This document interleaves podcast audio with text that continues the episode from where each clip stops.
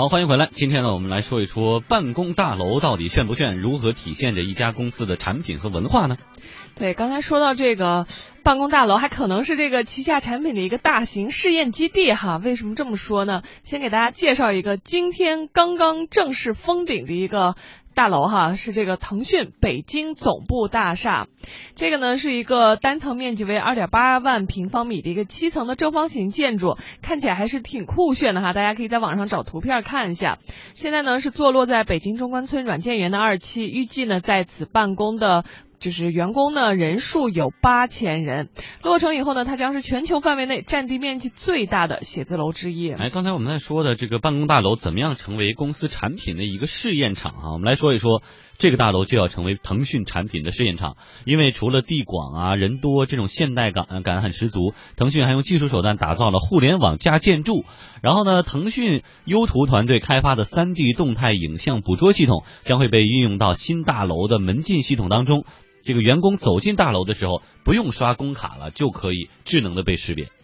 对这个说到一个方面哈，还有就是说说到腾讯啊，这个微信呢肯定是他们这个非常重要的一个工具哈。然后现在呢要用到这个腾讯员工的办公当中，而且要被玩出很多新的花样啊。比如说啊，你今天呢可能在二十四楼开会，然后现在微信呢就可以帮你选电梯。你在这个去办公楼的路上，你只要在微信里头输入二十四楼开会，你进入大厅，然后通过那个闸机以后呢，办公大楼就会自动给你分配一台。台前往二十四楼的电梯，当然前提条件肯定是电梯正在闲置的时候啊。你看，在往这个电梯间走的路上，就可以拿微信给自己订一台空着的，然后在那候着自己，不用每次在那个电梯间门口等哈。另外，这微信还能干嘛呢？还能调节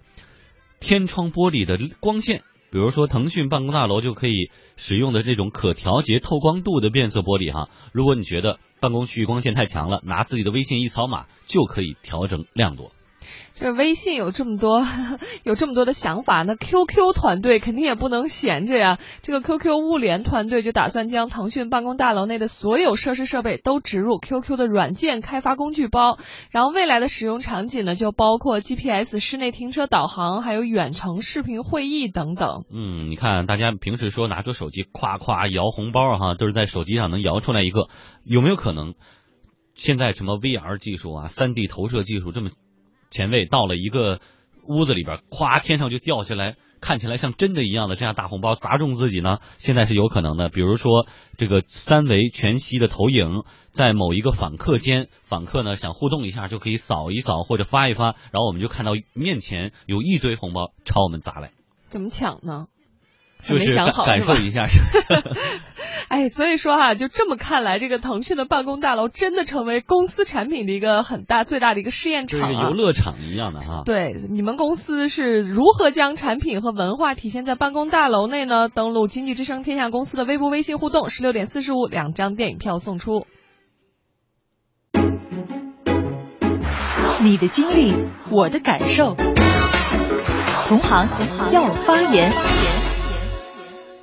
好，同行要发言，我们来看看大家有什么样的留言。在网上呢，当不当油留言说：“主持人你好啊，英雄联盟的开发商，呃，一家公司啊，说大陆内部有一个韩式的 PC 游戏区，还有一个街机游戏厅，在公司内部就可以玩漫画英雄、玩卡普空二和这个辛普森一家，是不是很赞？”嗯，他这个王二凡啊，他说苹果公司呢一直在强调可持续和环保，新大楼啊种了六千多棵苹果树，而且还准备了一千多辆自行车，还有专业的自行车道。今天呢，重点我们来说一说宜家家居的这个办公大楼，一九四三年就创办了哈，在瑞典是全球最大的家具家居用品商场，这个产品风格呢是简约自然著称。那么它这个办公楼有什么样的特点？宜家人力资源部的 Florence 啊，就向我们介绍说，宜家这个办公区啊，就和呃乘客在不是乘客开了，就跟这个顾客在大卖场里头感觉一样，就每间会议室都是一个样板间。在宜家的办公区呢，我们每一个员工就和宜家的每一个顾客是一样的。那大家都是置身于宜家的产品的海洋。呃，那宜家的会议室一共是分这样几种风格，一种是适合开大会的，有一种中型的会议室，它是适合以部门为单位，十个人左右这样去开部门会的。啊，在这些屋子里，它的沙发、茶几、台灯以及灯光的配合，还有壁画，它的风格也是经过我们的室内设计师精心设计的。所以它不是随便选取了一种沙发来配这个屋的墙，它是一种整体风格的商品，会给它放在一起，然后营造出整个这个房间的一个氛围。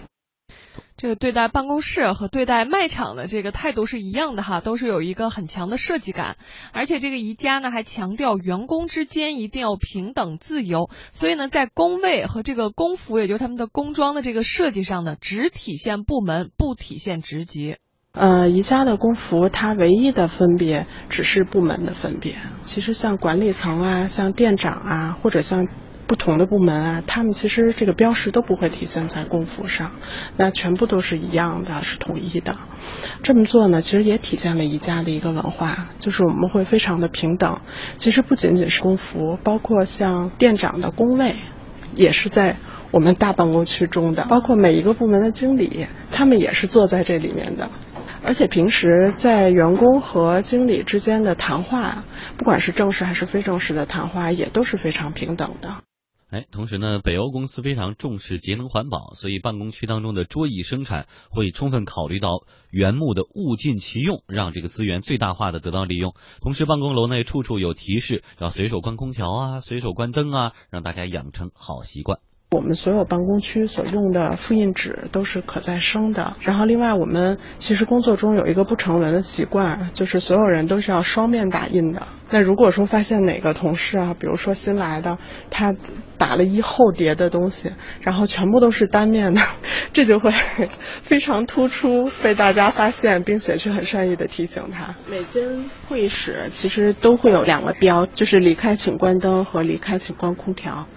这是一个随时随地的一个习惯性的提醒，包括在每一台电脑的上面，我们都会有一个小签儿，写着“离开请关屏”，不光是屏，还有主机。下楼的时候会看到很多标识，我们会标出来。呃，如果说你用走路替代电梯的话，能够节多少能，使二氧化碳少排放多少。哎，接下来呢，我们要说的这个集团的总部是让这个小磊同学花枝乱颤。是不是恨不得要扑上去，呃，感感受一下？结果真的就到了。这个集团的内部，然后发现它的内部设计也是跟这个公司的文化有着非常紧密的关系。嗯，对，时尚集团说到就觉得大家已经感到时尚的气息扑面而来了。穿什么 Prada 的女魔头的那种是吗？对，就是那个 feel。然后这个时尚集团呢是诞生于一九九三年，目前旗下呢有十六本期刊，大家特别熟悉的像时尚芭莎啦、时尚先生，还有男人装等等等等。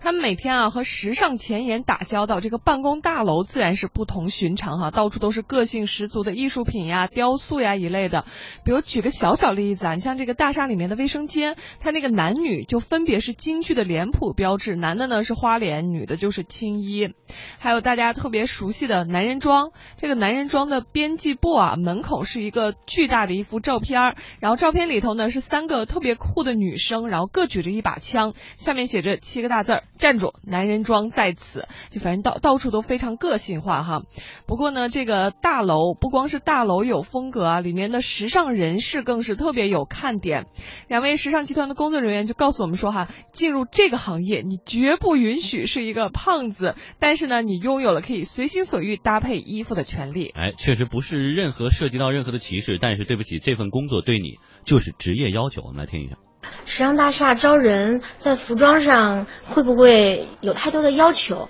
然后我们人力的同事说，只要警察不抓你，我们就不会抓你的。身材好很重要，因为他们都说是时尚的对立，不是丑陋，而是肥胖。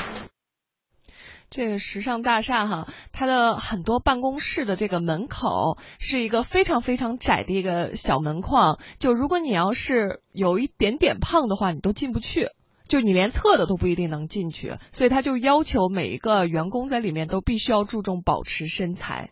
然后再跟大家说一个，还是一家欧洲的公司啊，然后这个是总部位于荷兰阿姆斯特丹的人事达集团，是一家人力资源服务解决方案供应商。这个为了体现简洁规范，所以呢，大楼内的色调设计甚至字体都有统一的一个规定。欧洲企业，包括我们做这个专业的人力资源服务嘛，就不希望搞得太花哨，尽量的能够简洁，能够代表我们的企业特色。而且我们所有的面试间还有会议室，无论从这个装修上，然后这个颜色风格上。包括这个桌椅的布置上，其实都是非常统一的。包括我们每一个会议间门上印的字的高度、字体，所有的都是从欧洲的总部，我们会有一个册子，写明了所有的这些关于细节的东西。其实也是大家对大部分欧洲企业的一个印象，就是做事非常的专业，非常的严谨。哎，那在小小小磊看来哈，在媒体业是打拼了有几年了，你觉得一个媒体怎么设计会体现自己的这个样子呢？哎，我觉得我感触特别深的一点，就比如说像我们在这种广播行业里面，你有没有觉得咱们大楼里头最多的是什么呢？我觉得最多的是表，就随时提醒这种时间的重要性，还有一分一秒都不能呃有差错。哎，这也是就是一种企业的文化，是吧？对，就在这里拖拖拉拉或者说不守时，这是一个非常非常的大的一个忌讳哈。好，在广告和半年报时之后，天下公司直播继续。